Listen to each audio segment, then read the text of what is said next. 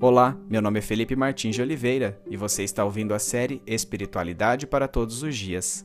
A reflexão dessa semana encontra-se no seguinte texto bíblico, João 21, de 15 a 25, e corresponde à semana 40 do Guia Devocional do Evangelho segundo João, cujo título é Você me ama? Vamos à leitura do texto bíblico. Depois de comerem, Jesus perguntou a Simão Pedro: Simão, filho de João, você me ama mais do que estes? Disse ele: Sim, Senhor, tu sabes que te amo. Disse Jesus: Cuide dos meus cordeiros. Novamente Jesus disse: Simão, filho de João, você me ama? Ele respondeu: Sim, Senhor, tu sabes que eu te amo. Disse Jesus: Pastorei as minhas ovelhas. Pela terceira vez ele lhe disse: Simão, filho de João, você me ama? Pedro ficou magoado por Jesus lhe ter perguntado pela terceira vez: Você me ama? E lhe disse: Senhor, tu sabes todas as coisas e sabes que te amo. Disse-lhe Jesus: Cuide das minhas ovelhas. Digo-lhe a verdade: quando você era mais jovem, vestia-se e ia para onde queria. Mas quando for velho, estenderá as mãos e outra pessoa o vestirá e o levará para onde você não deseja ir.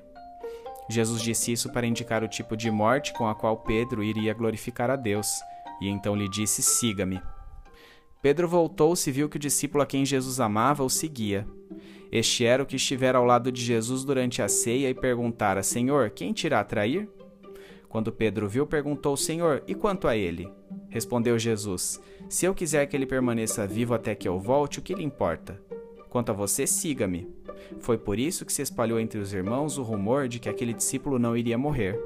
Mas Jesus não disse que ele não iria morrer, apenas disse: Se eu quiser que ele permaneça vivo até que eu volte, o que lhe importa? Este é o discípulo que dá testemunho dessas coisas e que as registrou. Sabemos que seu testemunho é verdadeiro. Jesus também fez muitas outras coisas. Se cada uma delas fosse escrita, penso que nem mesmo no mundo inteiro haveria espaço suficiente para os livros que seriam escritos.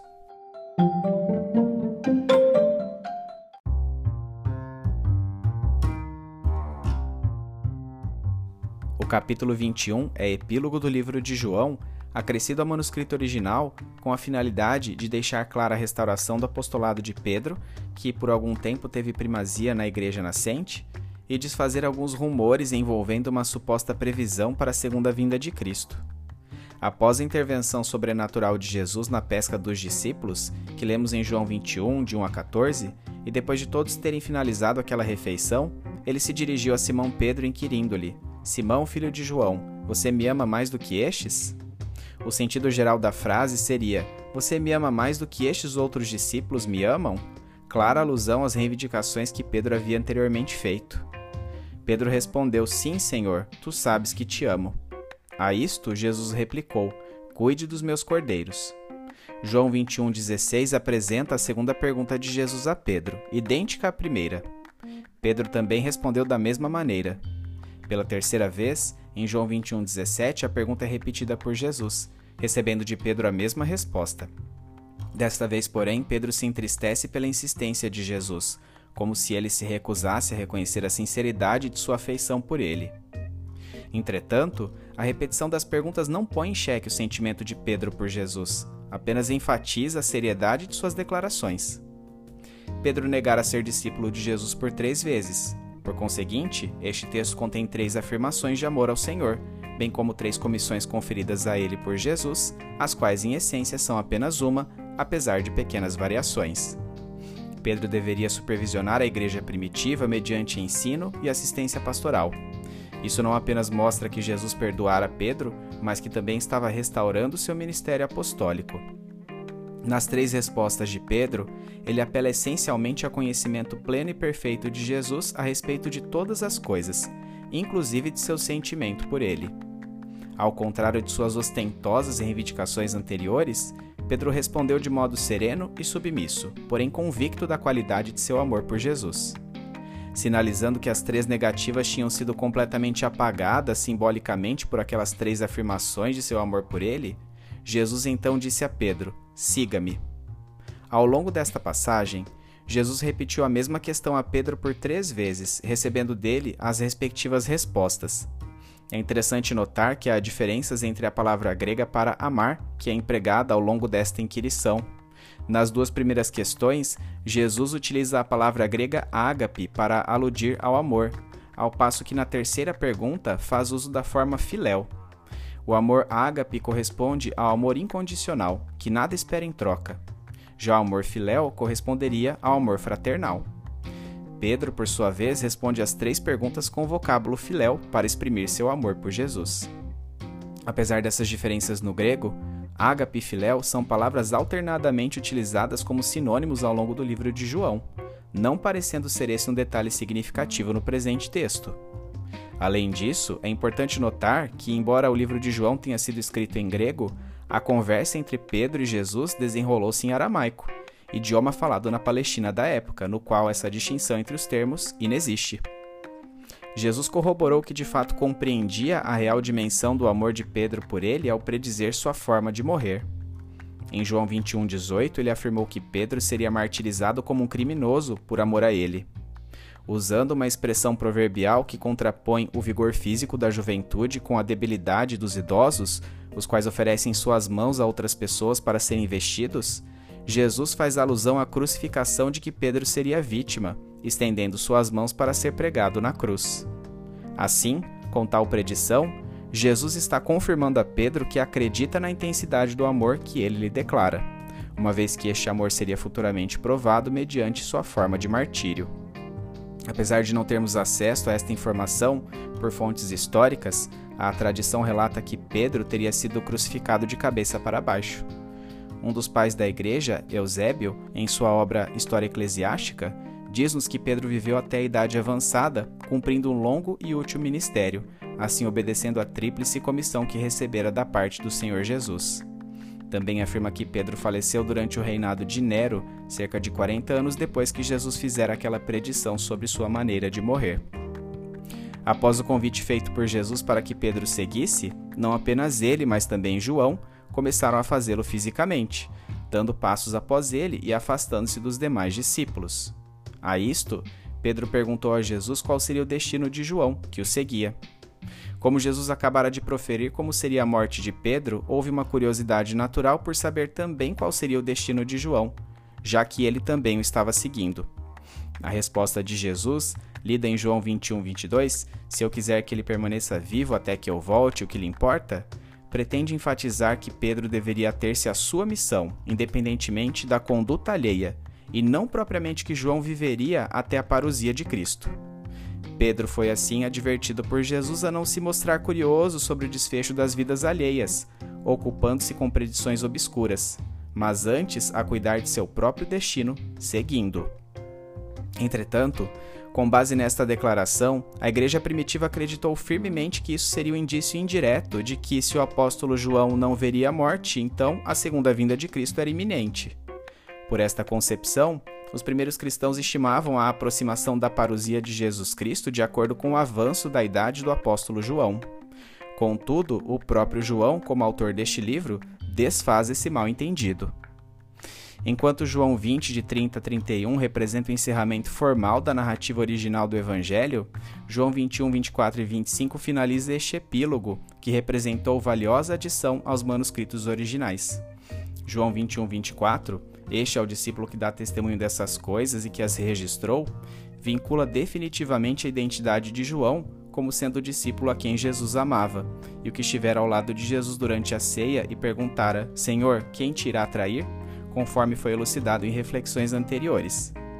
Dirimindo quaisquer dúvidas relacionadas à ausência de uma menção direta de sua autoria, João adiciona neste epílogo sua assinatura não apenas como narrador, mas como testemunha ocular de tudo o que relatou e ainda de muitos outros feitos que não constam no manuscrito.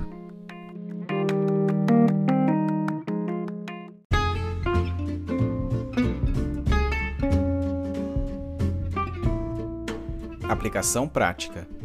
Na lógica cristã, a reintegração é uma expressão concreta de perdão e amor. Da mesma maneira que Pedro, como discípulos de Cristo, experimentamos quedas, fracassos e pecados que fazem com que nos sintamos distantes dele. Entretanto, sua morte na cruz provê reconciliação definitiva com Deus, o que inclui tanto pecados passados quanto presentes e futuros. Por um lado, nosso pertencimento à família de Deus independe de nossos atos, pois somos constantemente reintegrados a seu convívio pela graça de Deus através de Jesus Cristo. Por outro lado, Isso depende do quão genuinamente nos arrependemos, isto é, se mudamos nossa conduta de modo a não reincidirmos nos mesmos pecados. Assim como Pedro foi severamente confrontado por Jesus, o Espírito Santo diariamente trabalha em nossos corações para gerar em nós mudança de atitudes. Por isso, quanto mais temos o fruto do Espírito em nossas vidas, mais confirmamos que fomos escolhidos por Deus para a salvação. O próprio apóstolo Pedro, certamente relembrando de seus antigos erros de como fora regenerado, escreveria mais tarde uma mensagem bastante apropriada a nós hoje. Porque se essas qualidades, fé, virtude, conhecimento, domínio próprio, perseverança, piedade, fraternidade e amor, existirem e estiverem crescendo em sua vida, elas impedirão que vocês, no pleno conhecimento de nosso Senhor Jesus Cristo, sejam inoperantes e improdutivos. Todavia, se alguém não as tem, está cego, só vê o que está perto, esquecendo-se da purificação dos seus antigos pecados. Portanto, irmãos, empenhem-se ainda mais para consolidar o chamado e a eleição de vocês, pois se agirem dessa forma, jamais tropeçarão. 2 Pedro 1, de 8 a 10.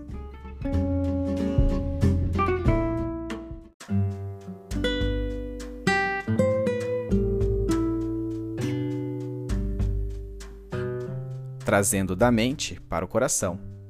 Senhor, é belo perceber como saber mais sobre a vida e obra de Jesus Cristo contribui para que eu realmente seja seu discípulo. Assim como ocorreu com Pedro, seu chamado para que eu siga depende diretamente de minha resposta à questão fundamental: Você me ama? Se o amo, obedeço ao que ele ordena. E se obedeço ao que ele ordena, automaticamente expresso o fruto do Espírito em minha vida. Este fruto, portanto, é evidência concreta de que compreendi inteiramente a graça de Deus. É o termômetro que indica que de fato sou um escolhido de Deus para a salvação. Quanto tempo permaneci no engano de que bastava uma oração de entrega ao Senhor para que fosse considerado seu discípulo, e que a partir deste ponto não importaria o que eu fizesse, uma vez que minha salvação estaria garantida. Ó Senhor, peço perdão por esta concepção mesquinha e egoísta de Sua palavra, que desconsidera completamente meu chamado a tornar real seu reino na terra. Pensando assim, permaneci inoperante e improdutivo por muito tempo. Infunda em mim o temor e a responsabilidade necessários para não reincidir nos pecados que sempre cometo, para que isso confirme que compreendi a obra de Jesus Cristo. Que minha vida honre a morte do Deus homem, que meus atos sejam condizentes com o sofrimento e a agonia da cruz. Que esta vida, cada vez menos marcada pelo pecado, seja a verdadeira liberdade que minha conduta moral esteja na dependência direta de seu amor por mim e não de um legalismo vazio. Que à sua pergunta, você me ama? eu possa responder, sim, Senhor, com o meu modo de viver. Faça de mim um verdadeiro discípulo seu, e não alguém que se engana e permanece cego. Em nome de Jesus. Amém.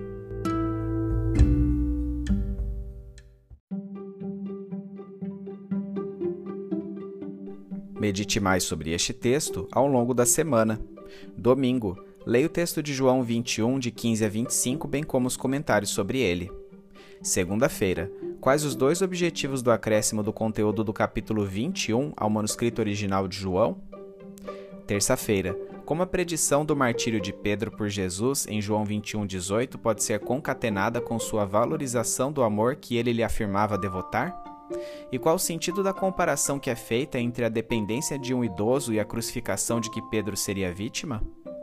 Quarta-feira, como a passagem lida desfaz a crença equivocada dos primeiros cristãos de que a segunda vinda de Jesus ocorreria ainda durante a vida do apóstolo João?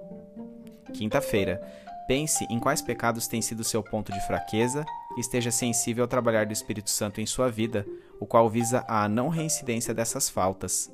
Para corroborar sua reflexão, leia 2 Pedro 1, de 5 a 11 e tome como exemplo as mudanças geradas em Pedro após sua reintegração por Jesus. Sexta-feira, como a leitura do livro de João influenciou sua concepção acerca da vida e da obra de Jesus Cristo? Que aspectos você precisou desconstruir a respeito dele? Quais foram adicionados ou redimensionados? E que consequências isso terá para a sua vida? Sábado, Quais as implicações práticas do texto de João 21, de 15 a 25, para a sua vida?